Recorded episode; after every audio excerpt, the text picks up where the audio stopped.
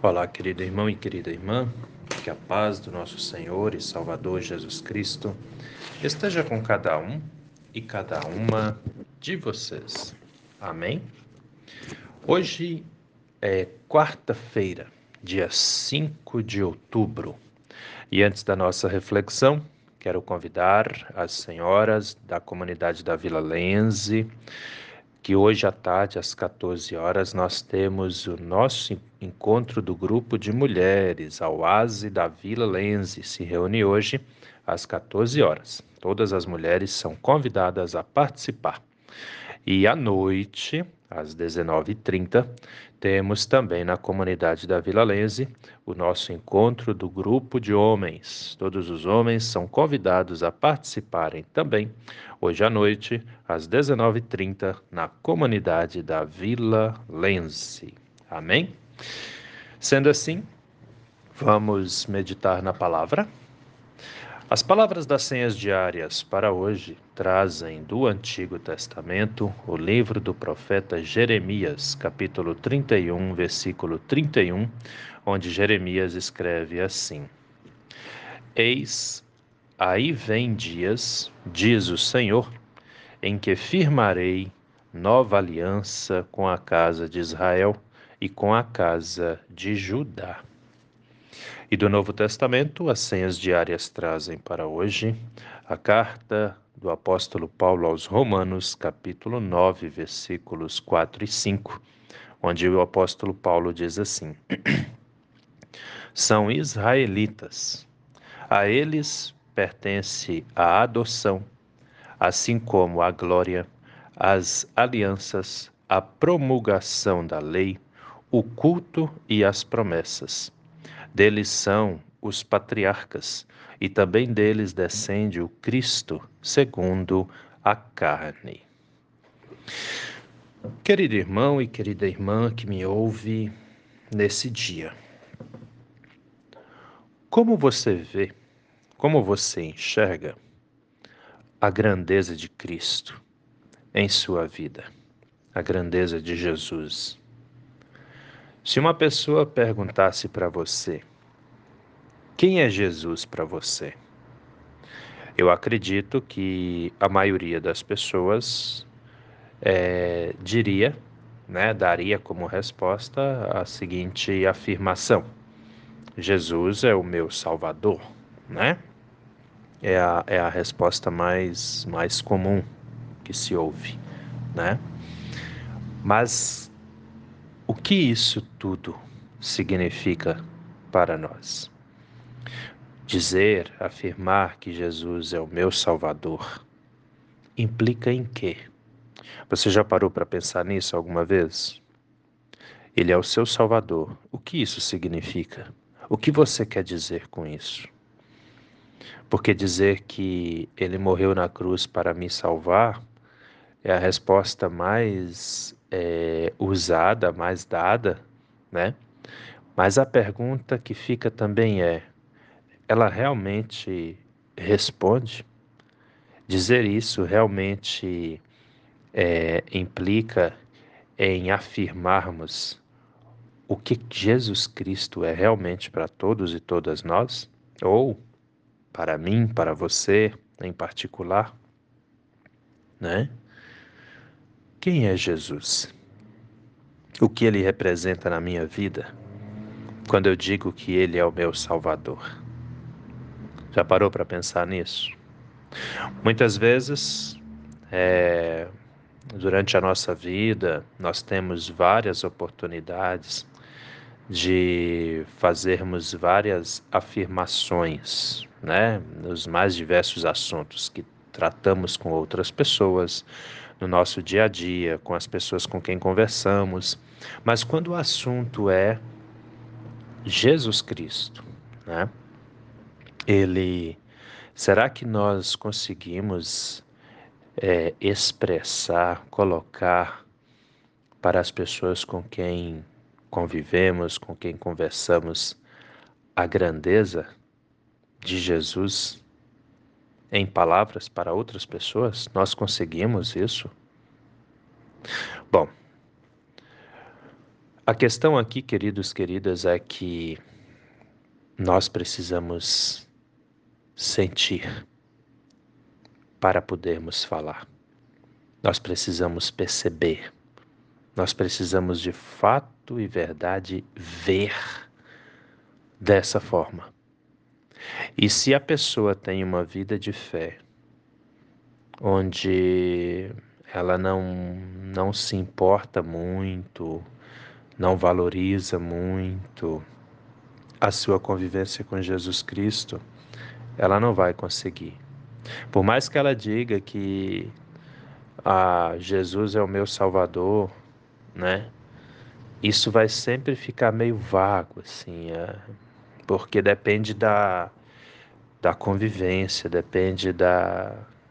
Como é que eu posso colocar isso? Da intensidade da fé dessa pessoa, né? Talvez você já tenha parado para pensar nisso alguma vez, talvez você nunca parou para pensar nisso, né? Mas a verdade é essa, nós precisamos ter uma, uma, uma convivência com Ele também. Não só com os seres humanos, não só com as pessoas, mas com Ele também, né? Dizer que Jesus Cristo é o meu Salvador tem que ser mais do que, tem que ser algo mais do que palavras.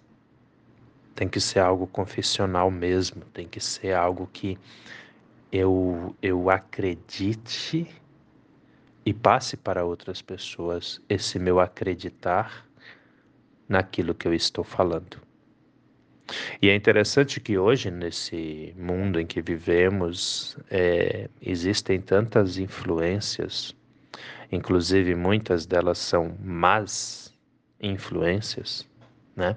Que as pessoas acabam seguindo também, que as pessoas acabam acreditando e muitas vezes a pessoa, isso eu já tenho, eu tenho visto muito isso acontecer.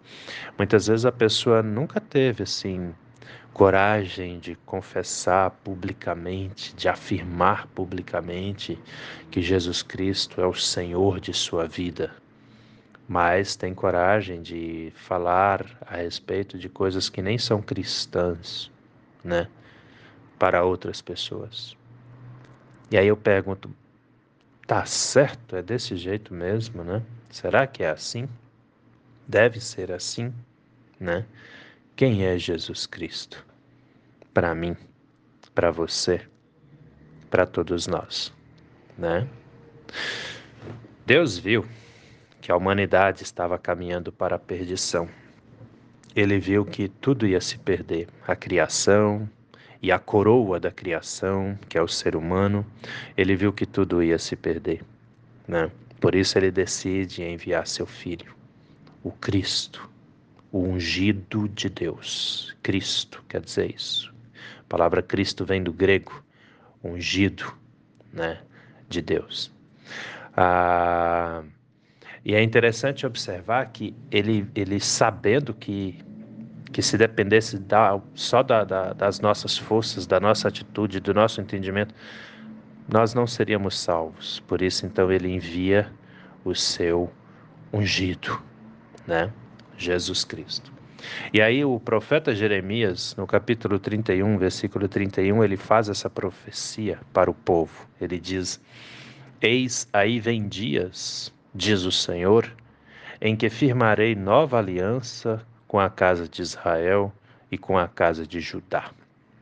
Israel e Judá, os reinos do norte e do sul, na Palestina, né? Ou seja, o povo todo de Israel. Deus faria uma nova aliança. Essa nova aliança é justamente a presença de Jesus Cristo no meio daquele povo, falando da importância de se cumprir a lei mas também falando da importância de louvar, agradecer a Deus e amar ao próximo. E Jesus Cristo veio e fez isso, e ensinou e mostrou para aquela gente naquele tempo, e essa palavra, esse ensinamento dele perdura até hoje pelos profetas e pela igreja. Hoje essa mensagem de Jesus continua sendo pregada. Ela é pregada. A pergunta é: ela é seguida? Para alguns sim, para alguns não. Mas a verdade é que Deus não mudou e nem vai mudar. Ele sempre se preocupou e preocupará com a salvação de todos e todas nós. Jesus Cristo vem no meio dos judeus, mas o amor dele foi espalhado pela humanidade inteira, porque quando ele morre na cruz, ele morre por toda a humanidade. Então, dizer que Jesus é o meu Salvador tem que ser algo mais do que palavras. Ele também é o meu Senhor. Ele é aquele que veio aqui por amor a mim, que não merecia e nem mereço, porque sou pecador. Assim é com todos e todas nós. Né? Olha lá o que o apóstolo Paulo vai dizer na carta aos Romanos, capítulo 9, versículos 4 a 5. Ele diz assim: são israelitas, a eles pertence a adoção, ou seja, eles são filhos de Deus, né? Deus veio é, a princípio a eles, porque Jesus nasce judeu, né? Judeu, lá na, na, na Palestina. Assim como a glória, eles deveriam glorificar a Deus o tempo todo e não só eles, como nós também. As alianças, começa tudo começou lá com o povo judeu, né? Jesus estava ali mostrando, ensinando como deveria ser. A promulgação da lei, ou seja, o anúncio da lei de Deus. Por isso nós seguimos tanto o Antigo Testamento quanto o Novo Testamento, a lei e o Evangelho, né? O culto e as promessas, onde Jesus ensinou o verdadeiro culto a Deus, como adorar, como agradar a Deus. Deles são os patriarcas, nós sabemos Abraão, Isaac e Jacó, né? Nascem, é, são, do, do, são judeus, eram judeus, e também deles descende o Cristo, o ungido de Deus, né? Segundo a carne, porque Jesus nasceu é, de Maria. Então é assim, ele começa ali, a obra de Deus para a salvação da humanidade começa ali e se espalha por toda a humanidade, por toda a terra, ou seja, todos podem ter Jesus Cristo como Senhor e Salvador de sua vida. Basta aceitar, basta querer. Então, querido, querida, guarde essa palavra em seu coração. Permita que o Espírito Santo haja e transforme a sua vida, de modo que você seja cada vez mais um filho e uma filha de Deus. Pois no fim, o único, a única é, pessoa beneficiada com isso é você mesmo. Amém? Pensa nisso com carinho, meu irmão. Pensa nisso com carinho, minha irmã, porque essa palavra é para mim, é para você, é para todos nós. Vamos orar? Senhor, nosso Deus e nosso Pai, nesses dias tão difíceis, meu Deus, tão complicados, de tanta confusão que tem vivido o nosso país, que tem vivido também toda a humanidade, pois também estamos em guerra como seres humanos, justamente por conta de ganâncias. Te pedimos, Pai amado, que de fato e verdade o Senhor haja nos corações dos seus filhos e suas filhas espalhados pelo mundo inteiro. Meu Deus, que a Sua palavra fale alto em nossos corações, que possamos reconhecer cada vez mais o senhorio de Jesus Cristo em nossas vidas onde no mundo em que vivemos tantas e tantas pessoas ficam adorando pessoas, ficam idolatrando pessoas, quando na verdade essas pessoas que são adoradas e idolatradas nada fazem ou pouquíssimo fazem pelos seres humanos. Assim te pedimos, Pai amado, que de fato e verdade reconheçamos que Jesus Cristo e somente Ele é o Senhor, o Salvador, o ungido, o Cristo, que vem aqui para nos salvar e nos dar a vida eterna que não merecemos, mas necessitamos. Meu Deus, nos dê discernimento. Faça com que a cada dia reconheçamos que de fato e verdade somos amados e amadas pelo Senhor e que a Sua palavra seja a verdade absoluta para todos e todas nós. Nos livre, meu Deus, e nos guarde de todos os males, de todas as tentações e de todos os perigos também e que a luz do Espírito Santo brilhe forte na vida de todos e todas nós, seus filhos e suas filhas. Fique conosco, Senhor, nos dê sabedoria, nos dê discernimento. É o que nós te pedimos e desde já também te agradecemos, pois temos a plena certeza de que o Senhor ouve e atende às nossas orações. Em nome de Jesus. Amém, Senhor.